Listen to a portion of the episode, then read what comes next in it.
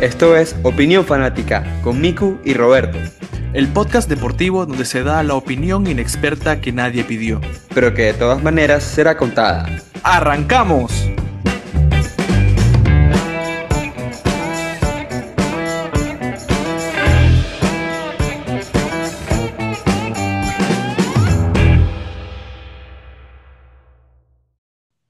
People, episodio número 5 de Opinión Fanática. Gracias por escucharnos. Hoy estamos cumpliendo exactamente un mes de nuestro primer episodio. Muchísimas gracias por todo el apoyo. Seguimos creciendo esta pequeña comunidad de fanáticos, fanáticas e inexpertos. De verdad, muchísimas gracias. Aquí estoy acompañado, como siempre, con el gran Miku. ¿Cómo estás, Miku? ¿Qué tal todo?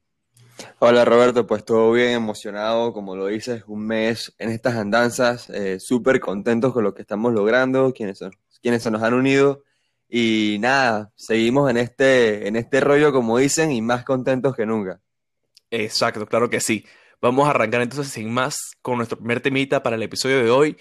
Fórmula 1, faltaba un auto por mostrar, una escudería, un equipo no había sacado su auto, esa era la legendaria escudería Ferrari mostraron el SF21, el carro con el, con el que competirán Carlos Sainz y Charles Leclerc. A ver, Miku, ¿qué tú crees que podemos esperar de Ferrari esta temporada? ¿Tendrán un tractor como la temporada pasada? ¿O mejorarán, les irá mejor, pelearán en los primeros puestos? ¿Qué esperar? Bueno, pues cuenta la leyenda noticias que Ferrari va a pasar de tener el peor motor que tenía el año pasado a tener el mejor motor. No sé si sea verdad, Obviamente eso lo sabremos a partir del 28, porque para mí la pretemporada no es algo que te, que te diga exactamente lo que puede pasar en la, en la temporada regular.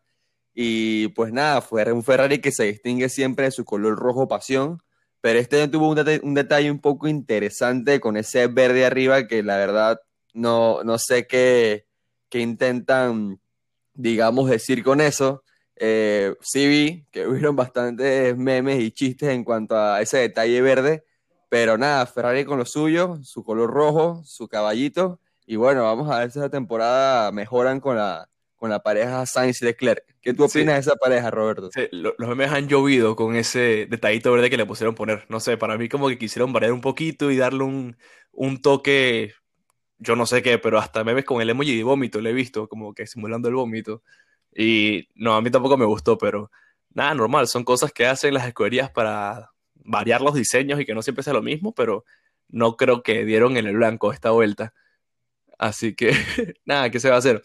Eh, ligado con eso que mencionabas la temporada, eh, de eso mismo queríamos conversar sobre eh, este fin de semana pasado, que fueron las pruebas en Bahrein para las escuderías. Dejó sensaciones bien mixtas de los diferentes equipos y buenas expectativas para algunos. ¿Con qué te quedas de, estas pruebas, Miku? ¿Qué te parece que fue lo que más te llamó la atención? No sé. Bueno, aparte del dominio de Max Verstappen, que creo que eso es como lo, más guau de todo lo que pasó esta, en estas eh, carreras de pretemporada. Para empezar, que Verstappen queda de primero, tanto en el primero como el tercer día, y el segundo no queda porque no corrió. Entonces, eso demuestra que, pues, ¿qué podemos esperar de Verstappen? Tiene toda la madera para ser un futuro campeón del mundo. Creo que me quedaría primero con eso. Y bueno, detalles como puntuales sería ver que, que por lo menos Alfa Tauri y Red Bull, que son, tienen el mismo motor, pues vienen con un motor que no, no viene a echar cuento, viene a hacer lo suyo porque tanto Tsunoda como Gasly quedaron en primeras posiciones en días diferentes también. Entonces eso demuestra que, que la escudería pues va con todo. Eso parece. Sí, yo también me quedaría con eso como principal punto, el dominio de Max Verstappen, que como tú dices, no quedó primero también en el segundo día porque no corrió en el segundo día. No me gustaría tampoco pagar a Checo Pérez, el compañero de Max, porque nada, le fue bien. Y sí, a Alfa Tauri también, ambos tienen motor Honda y se ve que el motor pareciera que está en buena forma y que vienen duros esta temporada por lo que mostraron esta pretemporada. Otra cosa que saltó fue que a Mercedes no le fue muy bien. No sé si habrá sido para hacer show de que no están tan bien ni para mostrar su máximo potencial, pero no fue una pretemporada muy, no sé, bonita para, para Mercedes. No les acompañó. Eh, Hamilton quedó de penúltimo un día y les costó bastante. Digo, es que no, no te puedo decir qué esperar de la pretemporada, porque estamos hablando de eso, capaz sea estrategia de, de las escuderías de, hey, vamos a tomarla suave este, este fin de semana para no mostrar lo que viene en verdad a finales de marzo, que es el, el Grand Prix de Bahrein, o sencillamente pues ven que hay muchos cambios que hacer al carro con tan poco tiempo. Porque si a eso vamos, pues Valtteri Bottas queda de, de primero, disculpen, en el segundo día, y Hamilton, pues a pesar de que tuvo un, un inicio ahí como medio tambaleante, el último día queda creo que entre quinto o sexto lugar. Entonces sí hay sorpresas, porque aparte de eso vemos un Ferrari que tuvo problemas de, de motor, si no me equivoco, el primer día, pero en el tercero queda Carlos Sainz de tercero, eh, valga la redundancia, y, y nada, pues si vamos a eso, pues Stroll tuvo un día también magnífico, quedando en las primeras posiciones creo que en el día 2, el corredor Pero- favorito de Roberto.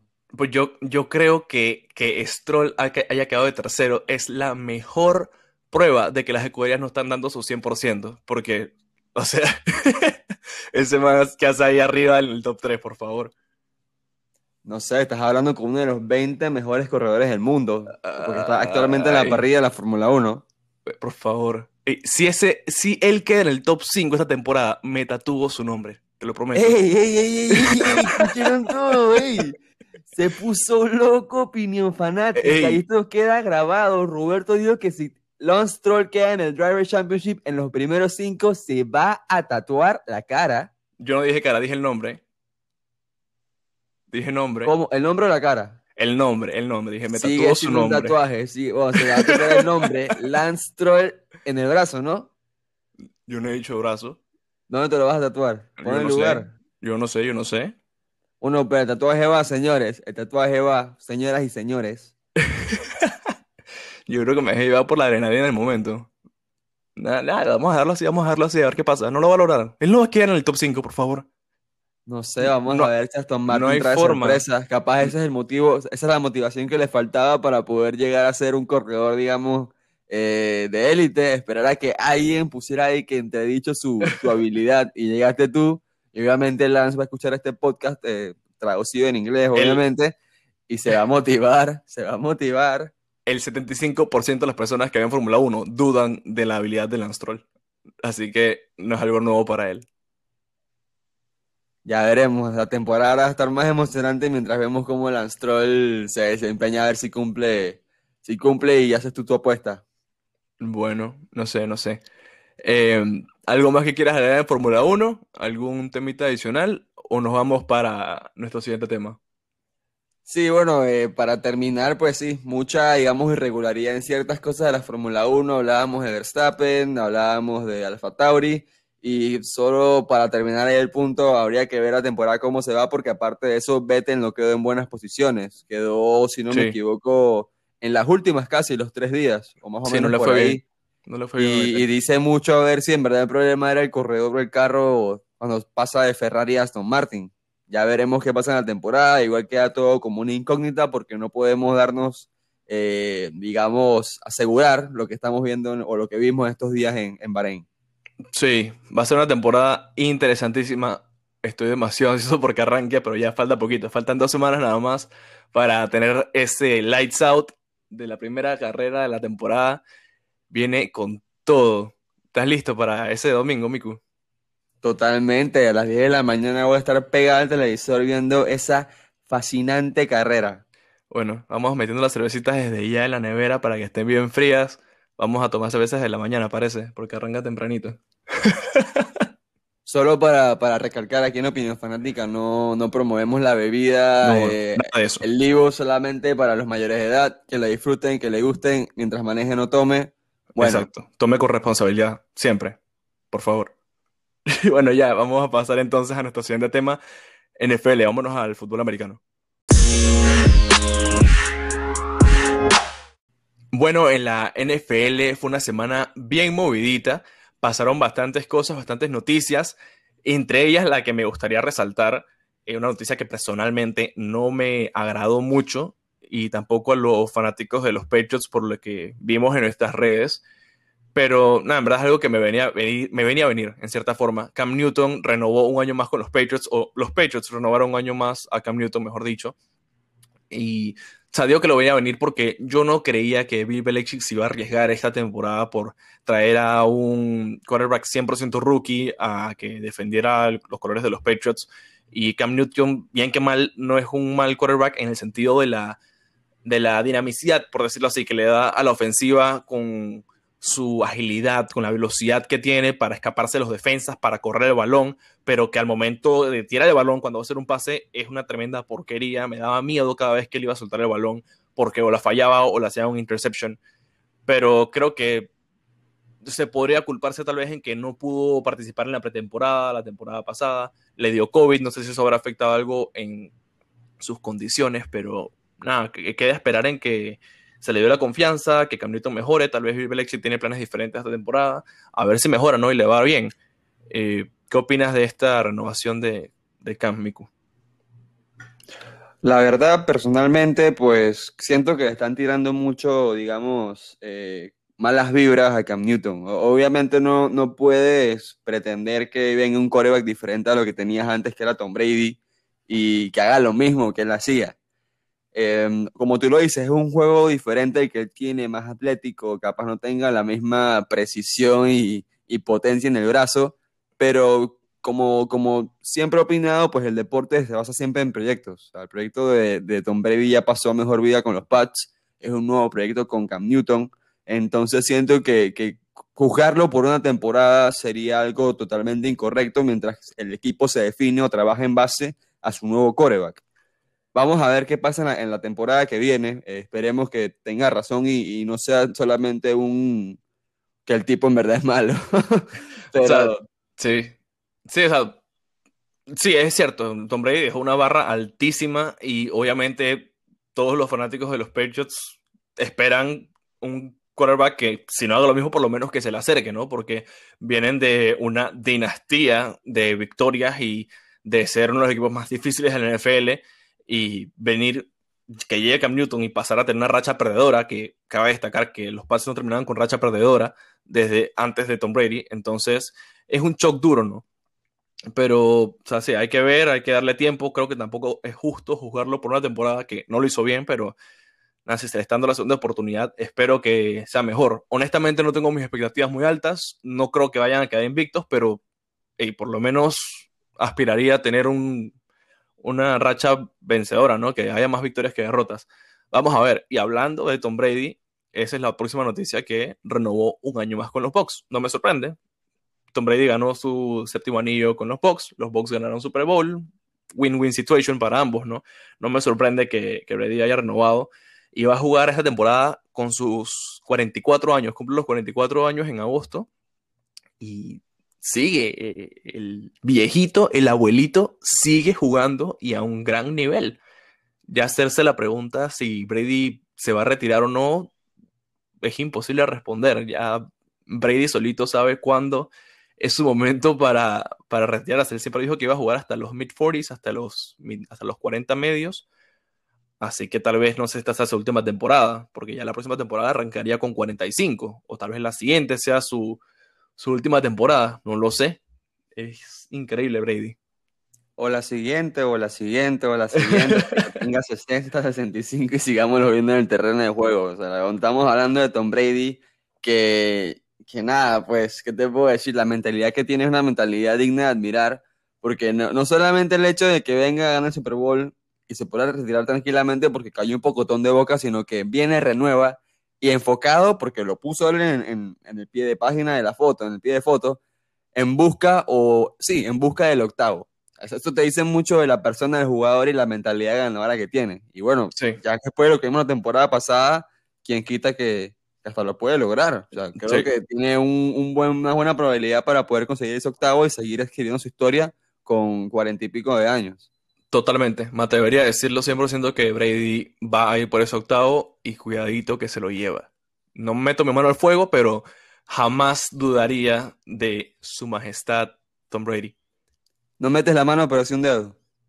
Puede que sí.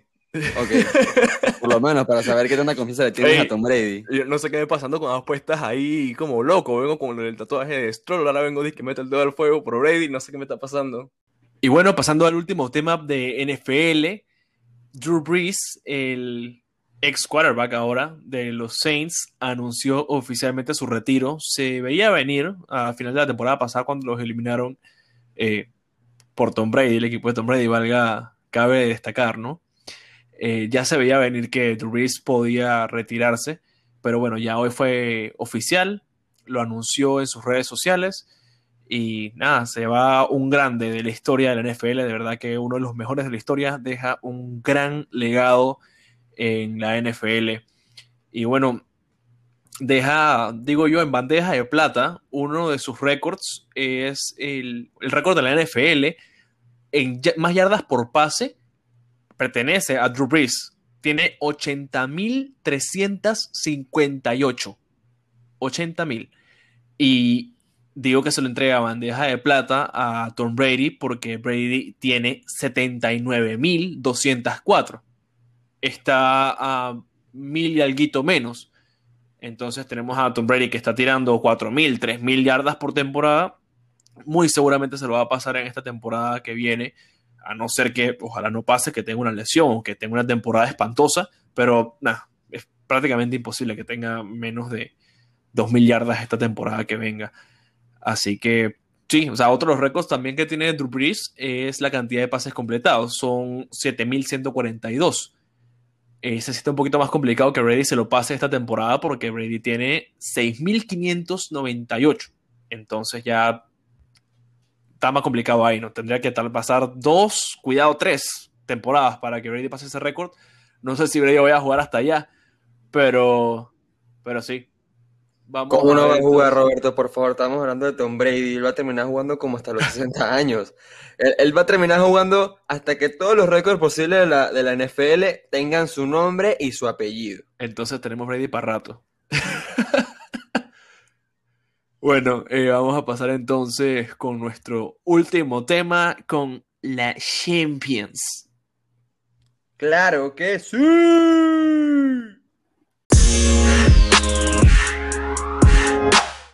Arranquemos la Champions, partido de vuelta de la UEFA Champions League. Arrancamos con Real Madrid contra el Atalanta, España contra Italia, la capital contra la ciudad de Bergamo. Capina Roberto. Parece que vino Roberto Rivera y se fue Miku por un momento. Eh, pero sí, primer partido del martes, Real Madrid-Atalanta. Y no sé, a mí el Real Madrid no me convence. Viene de salvarse contra el Elche, gracias a Benzema. Benzema siempre es el que sale, se pone la capa y es el superior del Real Madrid para evitar que pierdan o evitar que empaten. Y no sé, no me convencen. Eh, ese Real Madrid los veo muy, no sé si decir débiles, pero raros. Ya están mejor definitivamente que en la ida. Ya les regresó Sergio Ramos de lesión, ya regresó Hazard, tienen a Benzema. Y no sé, de todas maneras yo voy a apostar por Noches Mágicas y le doy la victoria al equipo italiano, al equipo de Bérgamo, le doy la victoria al Atalanta. Digo, obviamente le ibas a dar la victoria al equipo italiano si tú no eres simpatizante ni, o sea, ni siquiera, no quieres ni siquiera darle la, confianza al Madrid y no lo vas a hacer porque no es tu, digamos, tu, modo de ser. Eh, mm, debatible. ¿Tú sí le darías una victoria al Madrid si jugara contra cualquier otro equipo? Se jugara contra un equipo como el Ludogorest, tal vez. Viste, tal vez. Ese es un detalle muy importante. pero no, yo normal, dependiendo contra quién juegue, yo daría una victoria por el Real Madrid, pero este Real Madrid no convence a muchas personas, así que no creo que es nada loco que yo diga que va a ganar el Atalanta. Estoy seguro que muchas otras personas pueden opinar igual. Sí, probablemente, nada más que estamos hablando de un equipo que va a jugar en, casa, eh, en el Alfredo Estefano y pues que poco a poco se estaba acabando, digamos, esa maldición de, de lesiones que tenían. Sergio Ramos regresa, Hazard, así como regresar, no, no cantaría victoria porque muy probablemente se lesiona otra vez, conociéndolo. Eh, creo, creo que la baja más sensible del Madrid para este partido sería Carvajal y bueno, Casemiro que tiene, tiene acumulación de tarjetas. Pero, pero no, el Madrid debería conseguir este partido porque, por lo menos por lo que se ve en, en, contra Leche, que tenemos un Madrid con, con determinación, un Madrid con, no diría que mucho fútbol, porque el Madrid genera, pero le falta ese, digamos, esa pegada que por el momento nada más tiene Benzema. pero es un Madrid que, que siempre ha sido protagonista en la Champions, sea favorito o no, siempre hace un, digamos, un papel que, que representa porque este, este equipo vive y respira y siente esta competición. Eh, pues sí, hemos hablado de un Madrid que, que, le falta, más que todo diría que le falta gol, y creo que no es culpa de Benzema y no es culpa del mediocampo, yo culparía, o sí, me diría más que todo por, por los extremos que tenemos. Tenemos un Asensio que es usualmente titular, eh, muy regular después de su lesión de rodilla, poco a poco tiene que agarrar confianza, a veces parece que ya la agarró, después como que se cae, y, y, nada, pues es cuestión de tiempo. No sé cuánto tiempo tenga en el Madrid para poder definir eh, su, su, calidad totalmente. Y por otro lado, un Vinicius que, que, sabemos que no está y no ha estado, y no sé si estará acertado de cara a gol, pero poco a poco Vinicius ha intentado como recambiar su juego para hacer más eh, apoyo al Madrid que ser ese jugador, digamos, franquicia que el Madrid pensó en un momento por él. ¿Y Vinicius para cuándo? ¿Y Vinicius para cuándo? Pero Vinicius no. Yo creo que ustedes miran al cielo cada vez que Vinicius va a patear un gol o algo. Bueno, en eh, mi caso yo apago la tele, pero ah, ya. creo que hay un sentimiento. Cercanos, lo más cercano entonces. Eh, o sea, sí, y me quedo con lo que dijiste de Asensio, que en verdad está lejos, lejos, lejos de, de mostrar ese, esa habilidad o esa técnica que tenía hace unos años antes de lesionarse. Y no sé, el Real no convence. Yo creo que se les puede complicar el partido, no importa que estén en casa. Yo creo que el Atalanta les puede dar un golpe. Es posible, es posible. Así que apuesto por noches mágicas. Bueno, ya veremos. Yo apuesto por la victoria del Madrid, así que ya tenemos una diferencia aquí en estas predicciones. Nada extraño. eh, pasando al segundo partido del martes, tenemos al glorioso y hermoso Manchester City que juega contra el Borussia Mönchengladbach y obviamente quiero escuchar tus opiniones porque yo le doy la victoria al City sin ningún problema. Quiero escuchar tus opinas, a ver. Bueno, sí, va a jugar el, el, segundo equipo de Manchester, porque si nos acordamos, Manchester is red, segundo último partido que se dio del derby. Es correcto. Eh, pues yo pensaba que el Borussia iba a salir con un fútbol, digamos, más atrevido en el partido de ida. Eh, no sé si fue error de ellos o el planteamiento, un planteamiento pobre de ellos o un planteamiento muy bueno del City que hizo que tuvieran que arrinconarse en su área. Pero si en el partido de ida, para mí, no hicieron lo que tenía que hacer el Borussia, se fueron con dos desventajas, con dos goles visitantes del City, yo creo que el partido sigue decantado a favor de los, de los Citizens. Y nada, pues tu otro equipo debería estar entonces en, en cuartos de final. ¿Cómo? Petroequipo. Eres la persona menos indicada para decirme Petroequipo, fanático del PSG. Por favor. Ya, tranquilo, amigo. Sí va a pasar tu equipo. Don't worry. Ok. Por favor, Petroequipo.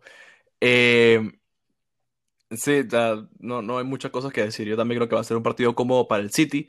Y el fin de semana pasado el City viene a ganar 3 a 0 contra el Fulham. Eh, Pep descansó la, la, plantilla, no jugó De Bruyne, no jugó Mahrez. Sterling ni siquiera estaba convocado para el partido, le preguntaron si era por lesión, pero dijo que no, era puramente táctico. Así que debería estar ahora titular para este partido de Champions, espero que lo esté. Eh, sacó a Rubén Díaz ya para los últimos minutos, así que es una plantilla relativamente descansada. Foden tampoco jugó ese partido. Eh, el Kun metió un gol, fue de penal, pero tal vez eso le despierta un poco la confianza. El Kun desde que regresó de su ausencia no está ni al 100, ni cerca del 100. Así que vamos a ver si ese penal tal vez le dé un poquito de confianza para sacar un poquito más a relucir ese gran talento que tiene. El Mönchengladbach tiene de perder 3 a 1 contra el Augsburgo en la Bundesliga. Así que creo que debe ser un partido en el papel que no se le complica al City, que pueda sacar adelante y pasar sencillamente a cuarto. Tienen una ventaja de 2 a 0, ganaron de visitante, así que creo que ya tienen medio pie puesto en los cuartos de final. Vamos a ver entonces qué pasa en ese partido.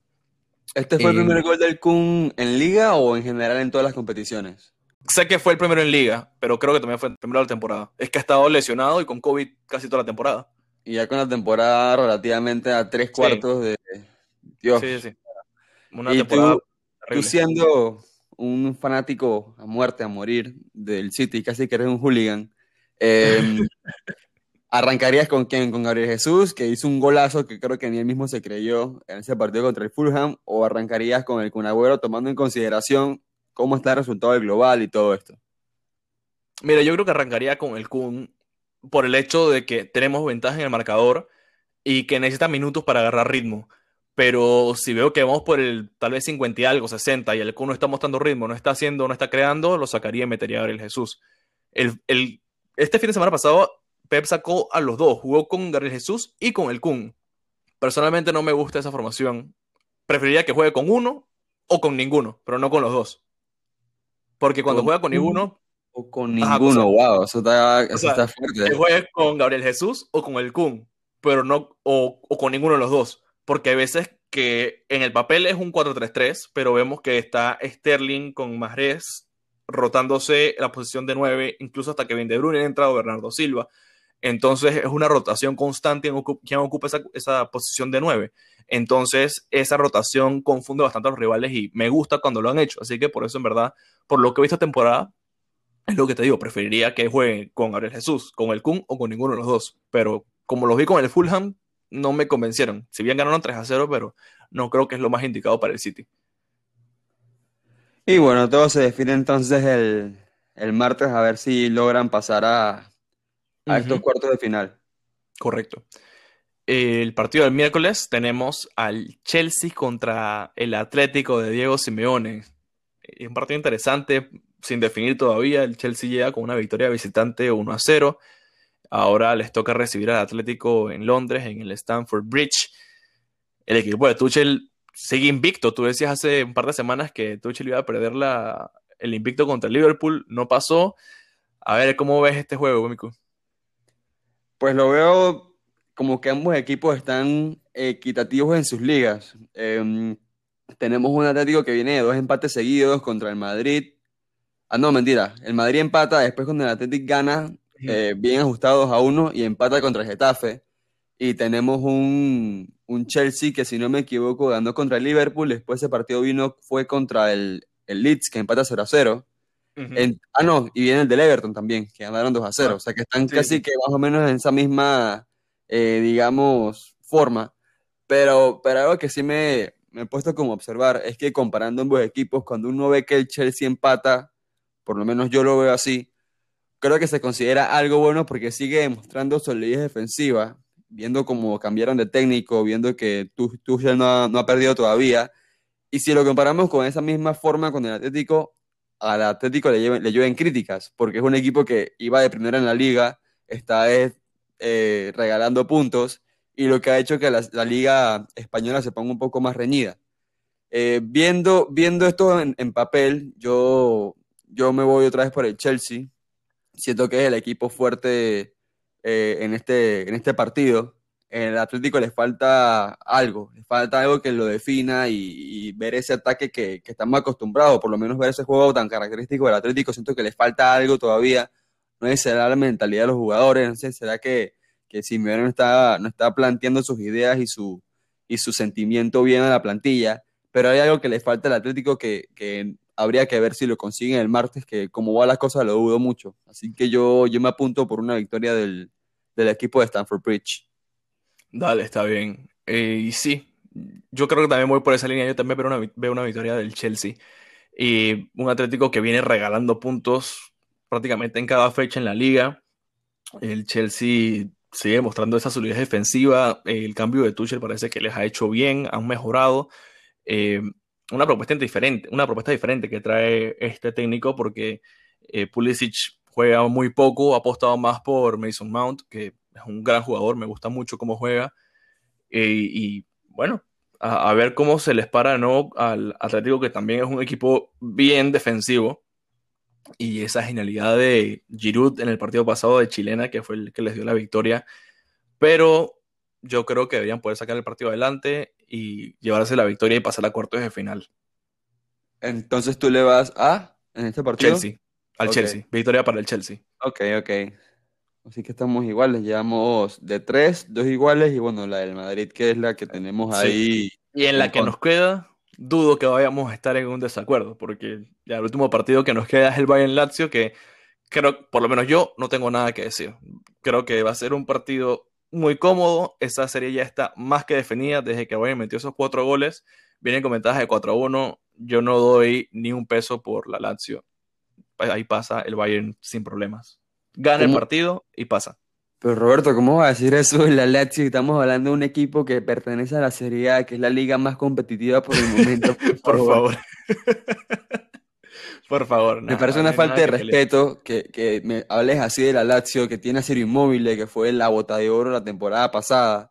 O sea, Correcto. por favor, eso es una falta de respeto que hables así de un equipo Ah, como la Lazio, entonces- un equipo de la eh, Serie A. Ah, ok. Entonces tú votas porque pasa la Lazio, Sir Móvil le mete una manito, mete un póker y clasifica a la Lazio contra el Bayern. ¿Sí? Obviamente que no. Ah, ok. Pe- ah, Aquí, ok. aquí- aquí estamos claro que va a ganar el Bayern Múnich, por favor. Y, y solamente me queda decir que a lo que ganando el Bayern, otro equipo italiano que se va a casa sin disputar competiciones europeas. Ujú, Así es. Así que se está quedando sin equipos en Europa, la Serie A. Y, oye, veo algo rarito. Entonces, estamos en tres acuerdos y solamente un desacuerdo, que sería el equipo del Real Madrid. O sea, el, el- perdón, el partido del Real Madrid. O sea, ese partido va a ser el que define las predicciones. Porque si no, el primer empate. partido, así que vamos a saber el primer, la primera Ah, instancia la que, de- cómo queda tu... Sí, No, bueno, de, de primera instancia vamos a saber quién ganó. exacto, o si bueno, quedamos empate. Ajá, la única manera es si el partido queda en empate, pues ahí no hay un ganador claro, pero ahí sí vemos que, que todo puede pasar. Después de tantas predicciones con, con tantos desacuerdos, pues llegamos a un semi casi acuerdo y, y nada, vamos a ver qué pasa entonces esta semana, a ver eh, quién queda como el, el vigente campeón de las predicciones en estos octavos de final. Correcto, así es. Vamos a ver cómo van las predicciones.